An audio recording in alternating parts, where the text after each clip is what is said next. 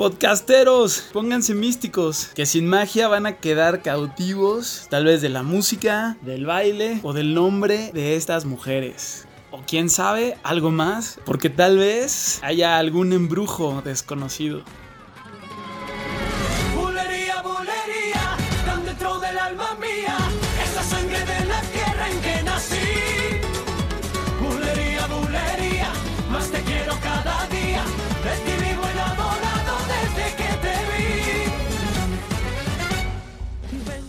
Podcasteros, ¿cómo están? Esto es Tú no me mandas. Yo soy Eduardo Ríos y sí, vamos a hablar de unas mujeres, como dice el título, enigmantes, gracias a este nuevo término acuñado por Lady Coral y que ya espero pronto pertenezca al diccionario de la Real Academia de la Lengua Española.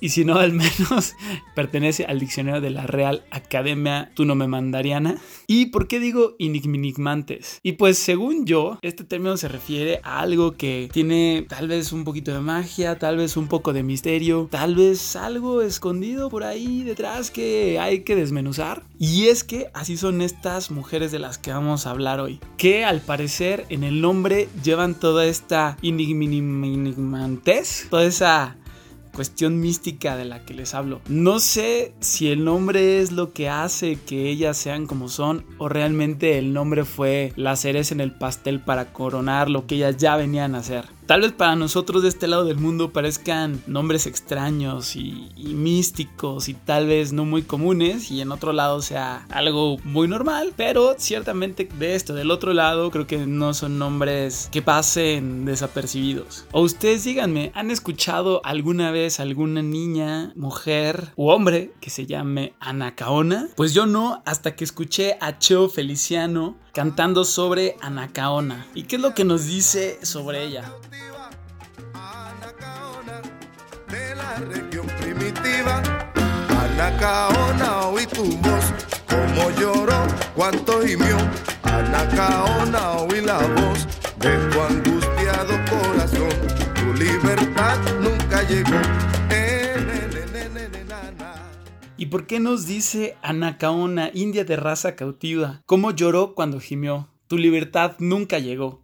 La tribu entera la llora porque fue buena negrona. Y quiero compartirles su historia porque creo que merece mucho la pena que no se olvide y que se siga hablando de ella por mucho tiempo más. Y sobre todo por todo lo que ocurrió alrededor de ella. Y la verdad es que no sé a partir de dónde contarles su historia porque creo que tiene muchos ángulos importantes y porque hay un par de capítulos que tienen eh, información un poquito distinta. Y pues la verdad es que sí, aunque les parezca un poquito místico, mágico, sí me pregunté qué quisieran acá una que les contara de ella. Y pues yo creo que tal vez es un poco clarificar, contar los hechos con la mayor verdad posible en base a lo que existe hoy de ella. Y pues bueno, quiero que se imaginen una isla en el Caribe de nombre Bohío. Esta isla rica, llena de vegetación, con un mar tibio, un sol radiante y habitantes que se encontraban ahí desde hace cientos de años. Esta isla sus habitantes le llamaban Bohío y como en cualquier lugar de este mundo que habitamos, Bohío estaba organizado en diferentes regiones, con diferentes gobernantes, caciques, reyes o como sea que ustedes los quieran llamar. Y en esta isla había una región que se llamaba Jaragua, que puedo no romperles el misticismo, pero Jaragua es lo que hoy se llama Haití. En Jaragua vivía una familia noble que tuvo una hija que se llamó Anacaón y un hermano, Beechío. Y esta historia sí tiene un año, 1474, lo más exacto que encontré hasta ahora. Y por lo tanto, Bohío no sabía de la existencia de europeos, africanos,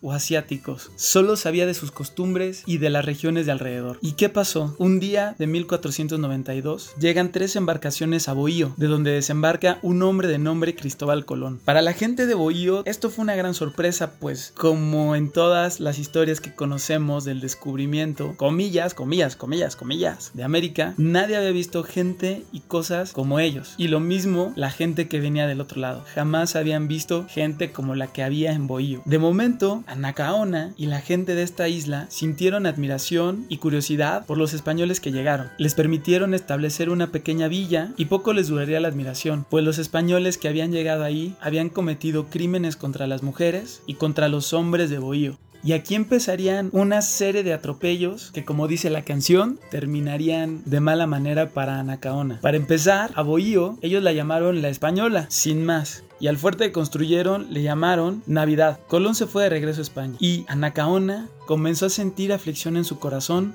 por lo que estaba haciendo esta nueva gente a la gente de Bohío. De Anacaona se dice que era inteligente, bella, que era una gran poetisa, compositora de areitos, que eran cantos, poemas, narrativos que celebraban las hazañas de su pueblo, de esos tiempos y de tiempos pasados. Y se dice que los cantaba y los danzaba. La fama de Anacaona era total en la isla. Todos se sentían admirados por su belleza y por sus dotes artísticos. No fue necesario ningún embrujo, simplemente ser ella. Y Anacaona estaba casada con Caunabo, líder de la región de Maguana, que hoy es parte de República Dominicana. Y Anacaona, afligida por estos sucesos, le pidió a su esposo que destruyera el fuerte y a todos los que habitaban ahí. Y así lo hizo. Destruyó el fuerte y no quedó ningún español vivo. Cuando Colón regresó y vio esto, de inmediato mandó buscar al responsable de estos hechos. Y finalmente Caunabo fue hecho preso. Se dice que naves españolas partieron al viejo continente con habitantes de Bohío y entre ellos Caunabo.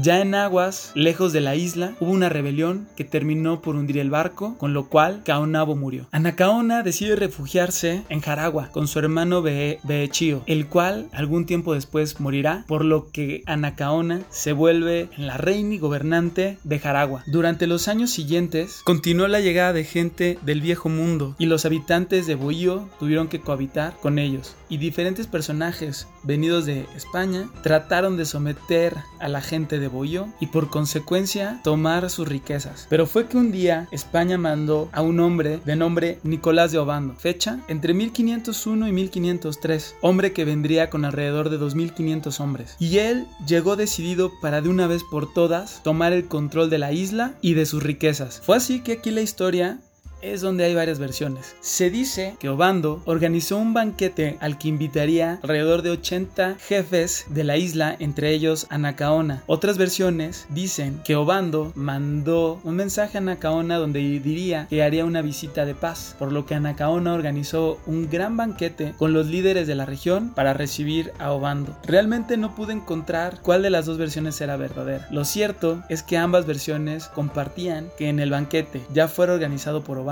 u organizado por Anacaona, los españoles sacaron sus espadas y comenzaron una masacre contra todos los jefes de la isla ahí reunidos. Paréntesis, en México también en una fiesta que tuvo gente de Cortés con los nobles, la gente de Cortés inicia una masacre, lo cual también está documentado.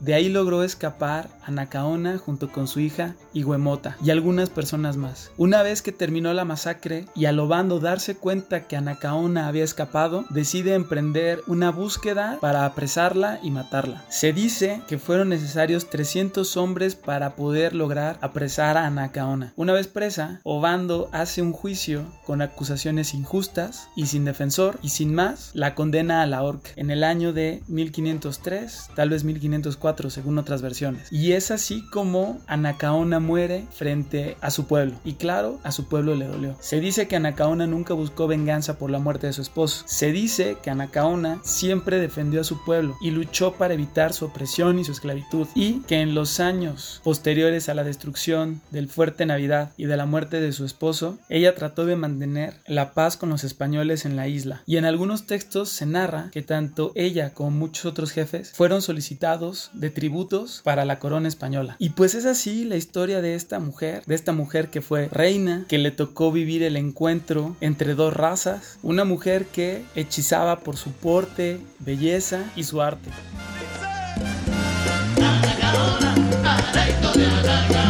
Y esa india que de raza noble y abatida, alma de blanca paloma, india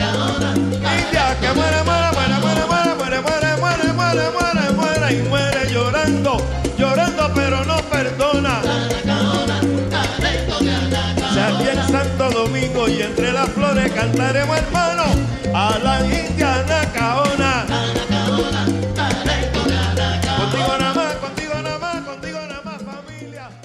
Pues, ahora sí que no los puedo dejar sin datos curiosos. Esta canción es compuesta por Tite Curet Alonso, de origen puertorriqueño. Y se dice que Tite la compuso sin saber realmente la historia de Anacaona. Y poco tiempo después, él conoció la historia de esta mujer que existió, era la de raza taína, la raza de los habitantes originales de República Dominicana y Haití. Y que de alguna manera buscó la manera de no perderse en, en las aguas del pasado. Y por otro lado, se dice que Anacaona no se pudo salvar, pero pudo salvar a Cheo Feliciano. ¿Por qué? Cheo Feliciano fue un exitoso cantante, pero que cayó en drogas alcoholismo y demás, al grado que estuvo en un lugar para rehabilitación y finalmente grabó este disco con esta canción que fue lanzada en 1971 y gran parte de su rehabilitación y salvarse de todo eso que él venía arrastrando dependía del éxito de este disco. ¿Y qué pasó? Esta canción fue un hitazo que hoy por hoy se sigue escuchando en muchas fiestas y que bueno, si ustedes no lo han escuchado, pues aquí se los pongo otra vez, ¿cómo de que no? Oye, según la historia lo cuenta, dicen que fue a la cañona Anacaona.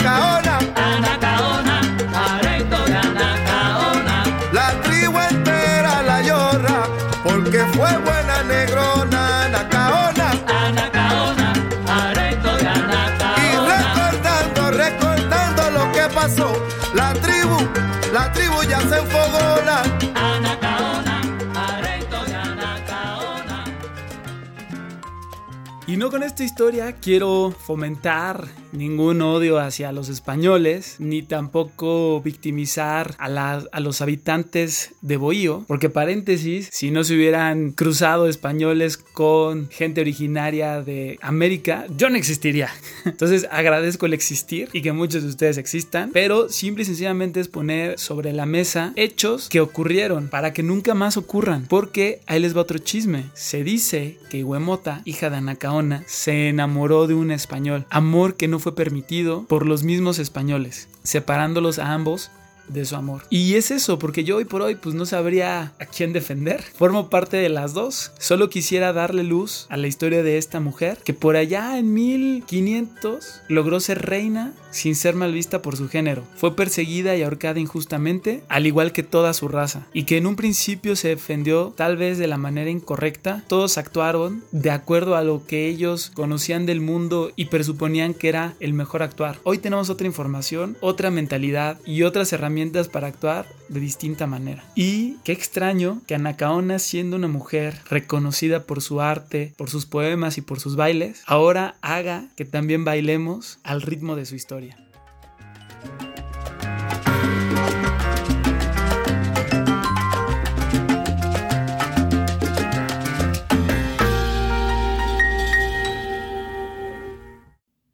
Y después de esto, pues vámonos, a pasar un poquito más, más a casito hacia la historia más reciente y vamos a hablar de otra mujer que tiene otro nombre con este toque enigmante. Su nombre es Macumba. Pero bueno, ustedes dirán, ¿este nombre tiene algún origen? ¿De dónde proviene? ¿De dónde sale? Bueno, Macumba es una palabra que se utiliza para referirse a magia negra o a personas de origen africano. También se refiere a una religión. Es un instrumento musical también y también es un dios africano. Esta palabra tiene todas estas acepciones dependiendo de- del país o del lugar o del lenguaje en el que se usa esta palabra. Entonces, pues ya de facto Macumba tiene este, este feeling, esta concepción, esta cuestión que viene de, de África, que nos habla un poquito de magia, que nos habla un poquito de alguien de sangre caliente, en el buen sentido, pero también de alguien que puede tener muchas caras. Y bueno, si una mujer tiene este nombre, pues tal vez no sea coincidencia lo que les voy a leer. Y bueno, no es que yo le quiera dar algún toque intelectual o, o alguna cuestión como de, oh, vamos a leer este libro. Y aunque estos textos no sean el premio Nobel de literatura, sí les voy a poner su musiquita de violín, pero más prendida.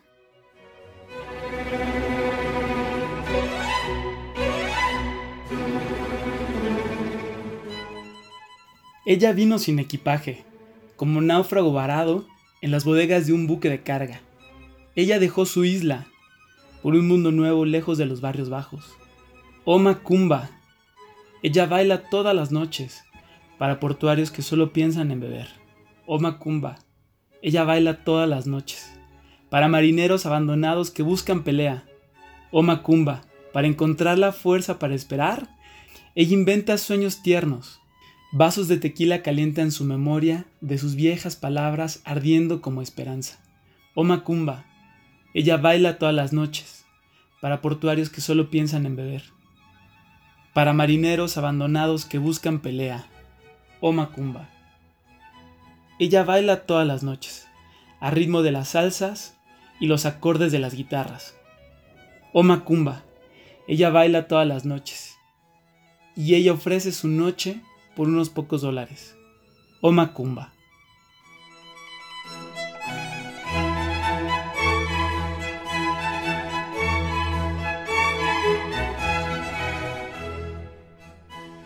Y bueno, lo que quiere es darle luz a una mujer que aunque es de ficción, creo que es una mujer muy real. Es una mujer tal vez abandonada, que tiene ilusiones, que busca salir de donde está y que tiene magia por dentro, pero que tal vez no ha habido la manera de que ella pueda sacarla y demostrarla de la forma, comillas, correcta o de la forma en que la saque adelante y la lleve al lugar en donde ella quisiera estar.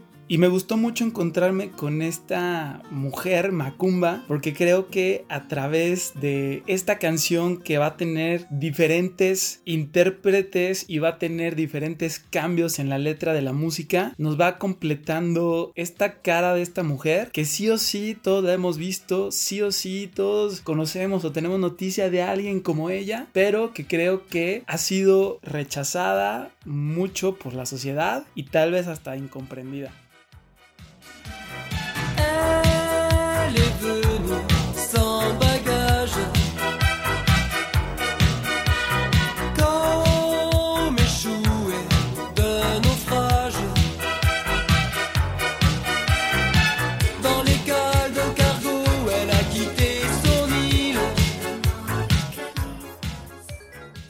Sé que ustedes entienden perfecto el francés. Y bueno, este texto, ¿de dónde sale? Bueno, es la letra de una canción de un cantante francés que se llama Jean-Pierre Madère de 1984. Entonces, aunque no sea un texto literario, pues es parte de la cultura pop y sí nos presenta a una mujer que tratando de escapar de los barrios bajos, termina en un lugar donde intenta sobrevivir para acceder a otra mejor realidad. ¿Y qué hace? Se refugia en sus sueños. Y esto es algo que hemos visto en muchas películas, en videos musicales y que tanto mujeres como hombres muchas veces hacemos, refugiarnos en nuestros sueños.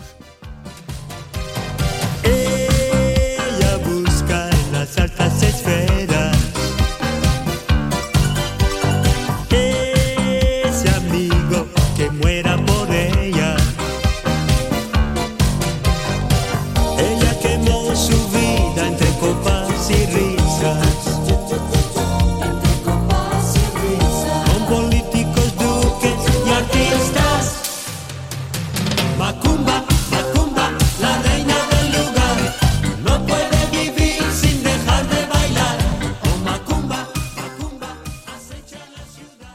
ahora en esta versión, Macumba busca las altas esferas, tiene estos aires altivos. Y de qué nos habla, de una mujer que, que busca elevarse, que busca sobresalir, pero como dice la canción, se empeña en batallas perdidas, porque tal vez no sabe cómo hacerlo, porque aunque son batallas perdidas, nos sigue diciendo que ella baila. Y que sea como sea, ella es la reina del lugar. Y no puede vivir sin dejar de bailar, que si lo menciona tanto, seguro es algo que hace bien. Y esta misma versión es grabada por Rigo Domínguez en una versión un poquito más más urbana, más urbana y cumbianchera, donde tal vez por el ritmo de la música se entienda de dónde está Macumba bailando. Les dejo aquí un poquito para que se transporten a ese lugar.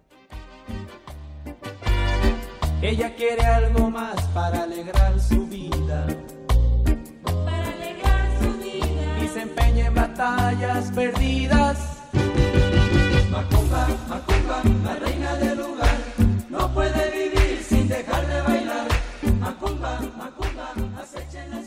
Y no sé si a ustedes les pasa, pero este ritmito que les he puesto se les va a quedar clavado en la mente varios días, como a mí se me quedó clavado, porque este mismo ritmito también ahora lo van a grabar otros artistas como la Sonora Dinamita, con Margarita, la diosa de la cumbia, y con Susana Zabaleta, en un ritmo todavía más bailable, más pegajoso y un poquito más rápido. Pero sin duda, la mejor versión para mí de todas, y díganme lo que quieran y trolenme, es la versión de mi Berito Castro, ¿cómo de que no? Y en esta versión lo que nos dice es esto.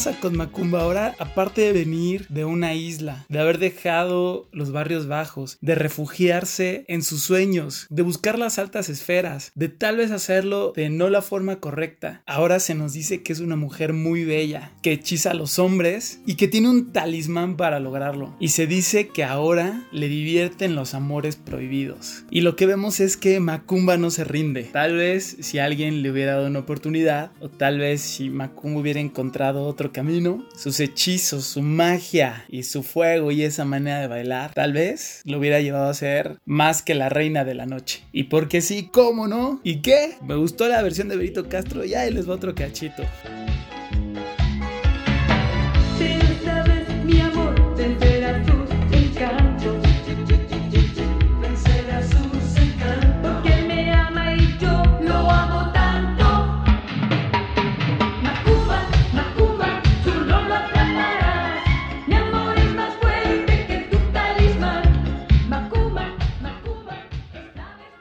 Bueno, hasta recientemente esta canción la grabó el mismísimo Albertano Santa Cruz en una especie de parodia, que la verdad quedó bastante agradable. Tanto que mi Berito Castro se emocionó e hizo que mi Miguel Bosé abriera tremendos ojos. Y sí, escucharon bien, Miguel Bosé. Aquí les dejo este cachito para terminar.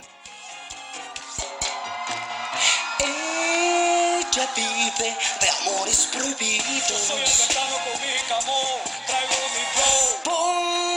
Porque dice son más divertidos. Soy el gitano con mi camón, traigo mi flow. Pero trae un cartel, se mira y no se toca. Ella trae un cartel, se mira y no se toca. Pintado con los besos de su boca. Macumba, Macumba, no la atraparás.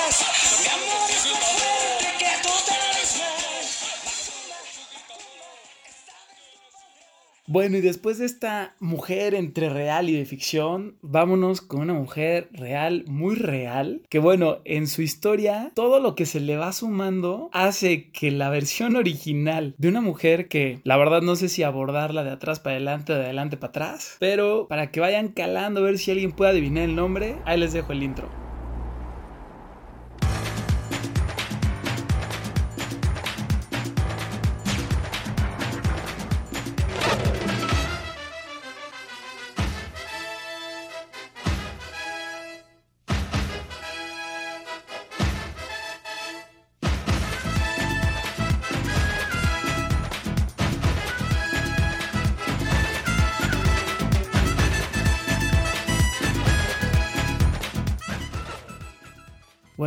Nombre de esta mujer es Salomé. Y de principio, en esta canción que de verdad tanto me gusta, de mi mismísimo Chayanne, y que sí bailé cuando fui chambelán, y que si encuentro el video prometo subirlo al Instagram. Tiene una historia que de verdad no van a creer. Pues, ¿qué se dice? Pues, ¿qué le dice Chayanne a Salomé? Le dice, baila que ritmo te sobra. Y le dice que sus movimientos parecen más que un canto sagrado. Regálame tu hechizo de mujer. Miro cómo bailas y sale fuego de tus caderas. Y pues, aunque yo buscando el autor, en qué se inspiró o, de dónde salió esta letra, la verdad es que no encontré algún artículo, alguna entrevista donde de viva voz diga el autor de dónde se inspiró. Pero ciertamente se inspiró en la Biblia.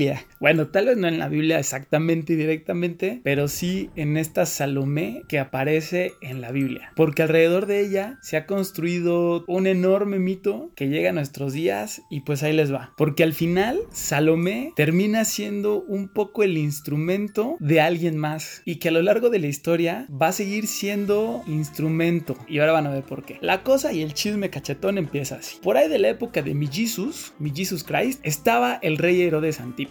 No voy a meter mucho en clases de Biblia porque pues se me van a aburrir y pues no sabemos si acá todos sean católicos, apostólicos y romanos o cristianos o lo que sea. Pero finalmente les voy a dar un par de datitos históricos. A ver, estaba este brother que es Herodes Antipas, que es hijo de Herodes, el rey Herodes que mandó matar a todos los primogénitos para intentar matar a Jesús. Pero bueno, Herodes el grande tiene a su hijo Herodes Antipas o Herodes de Antipas, que va a ser tetrarca, que es como una especie de pues tipo rey gobernante de Galilea. Hasta lo vamos a ver. Y él tenía un hermano.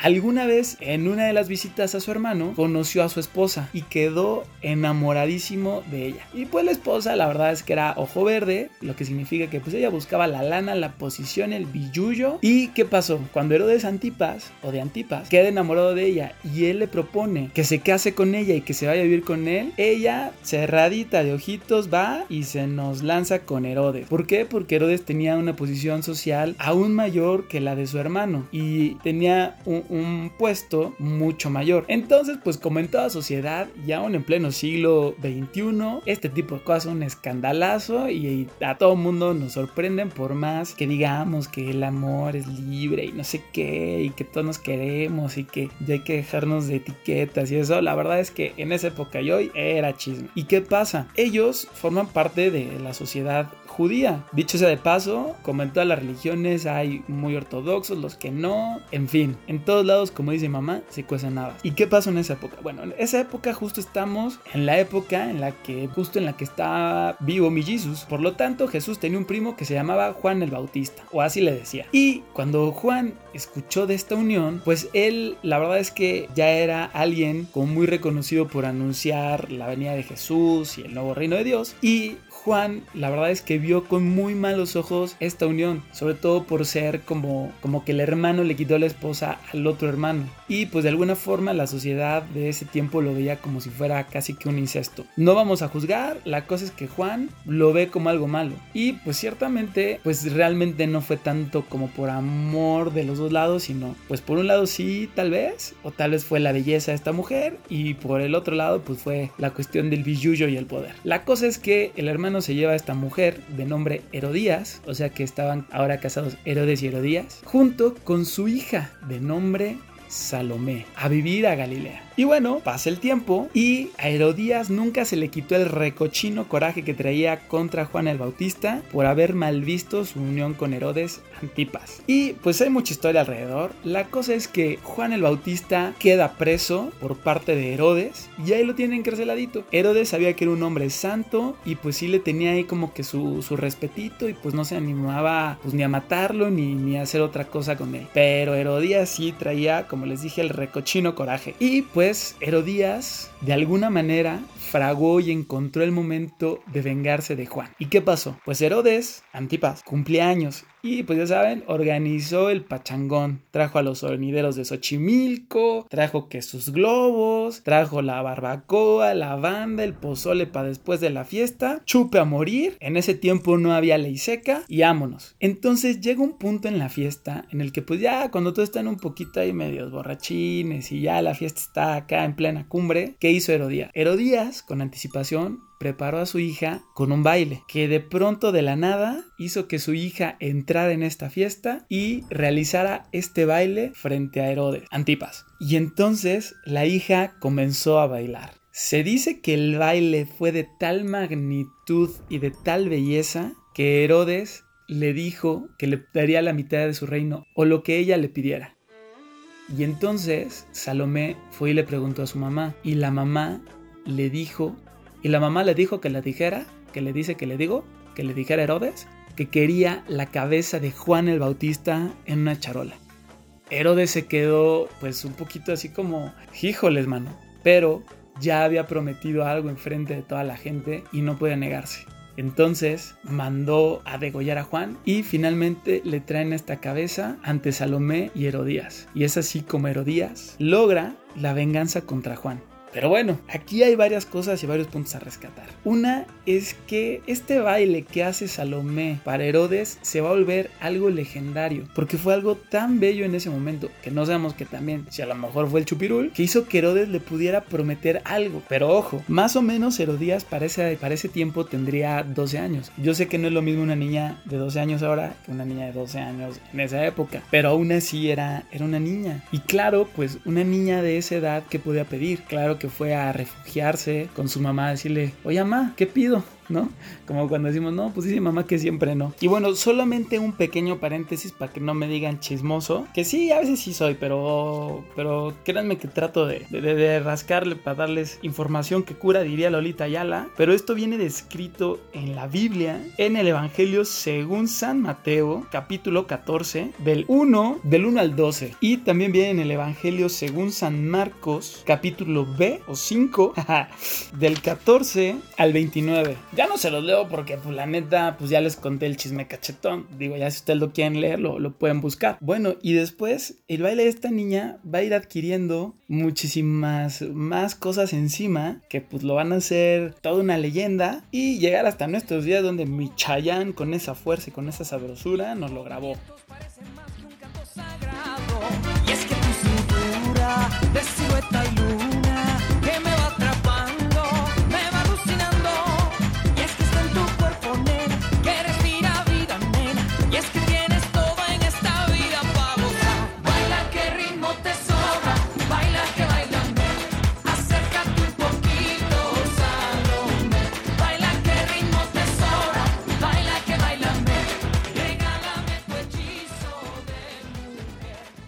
Lo que sí, nótese, el nombre de Salomé no aparece en el texto original como tal. Sabemos el nombre de Salomé gracias a que Flavio Josefo, otro judío de la época, dejémoslo así, eh, nos dice que la hija de Herodías se llamaba Salomé. Y pues, ¿qué pasa? El cristianismo empieza a crecer, etcétera, etcétera, etcétera. Y en muchas eh, iglesias, representaciones de la pintura, en la iconografía, en los libros y demás, la muerte del Juan, la muerte del Juan el Bautista, perdón, va a ser representada con la imagen de Salomé con la cabeza de Juan en una charola. Y esta Salomé que se pinta, pues se pinta ya como una mujer mucho mayor. Eh, quizás ese día la fiesta de Herodes y los adornos de los invitados, eran muy distintos a lo que se representa en estas iconografías, que pues bueno, se, se van modificando conforme el paso del tiempo y lo que cada artista quiera representar, pero se va de alguna forma diciendo que por culpa de Salomé, Juan el Bautista pierde la vida, aunque claro, nunca se perdió de vista que, que fue Herodías la que, la que le dijo a su hija que quería la cabeza de Juan, pero bueno, pues a veces se nos va quedando la parte que queremos en, la cabeza. Y por ahí del siglo XIII se, se, va representando esta escena como se representaba a las mujeres juglares de la Edad Media, ¿no? Como esta esta bailarina que logró seducir a Herodes y entonces se va creando todo un mito alrededor del baile que realizó Salomé.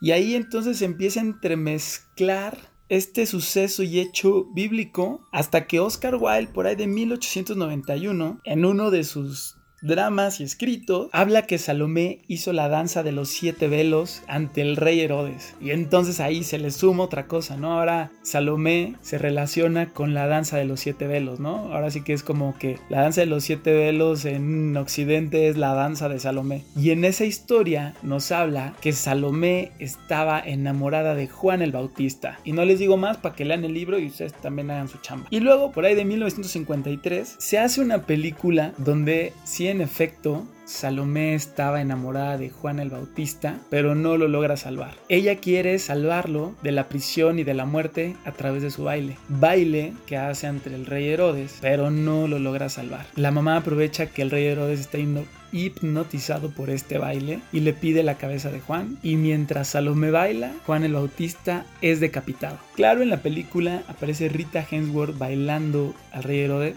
Y pues lo cierto es que, aunque hay muchos involucrados en esta historia, Salomé logró hacer un baile tan magnífico que desencadenó iconografías, literatura, leyenda, mito y por supuesto esta canción que el que no se pare a bailar o no le mueva su corazoncito es porque no tiene corazón. Y que creo que al final en esta canción, a pesar de ser un ritmo pues caribeño, tropical y con mucho sabor, se logra describir de una gran manera lo que tal vez muchos en su mente visualizarían sobre el baile Salomé.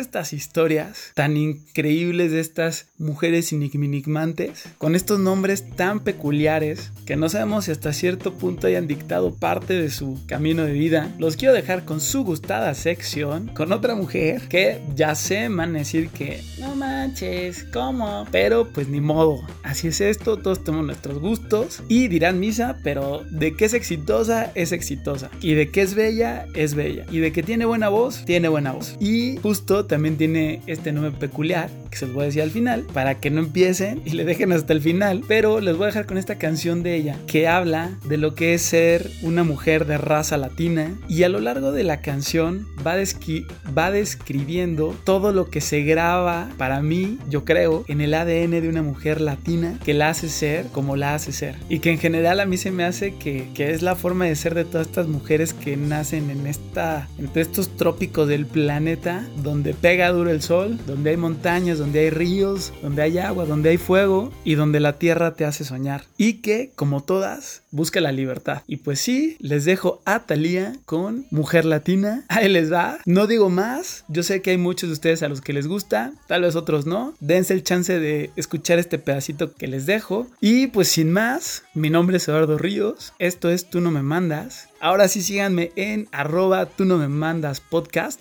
Ya lo empecé, ya voy a empezar a subir contenido. Aguántenme, pero váyanme siguiendo para que conforme lo suba, vayan ustedes viendo este contenido. Y pues nada, me da muchísimo gusto hacer esto porque me da la oportunidad de compartir con ustedes. Ya sin ponerme tan cursi, me despido. Abrazo, nos vemos la siguiente. Bye.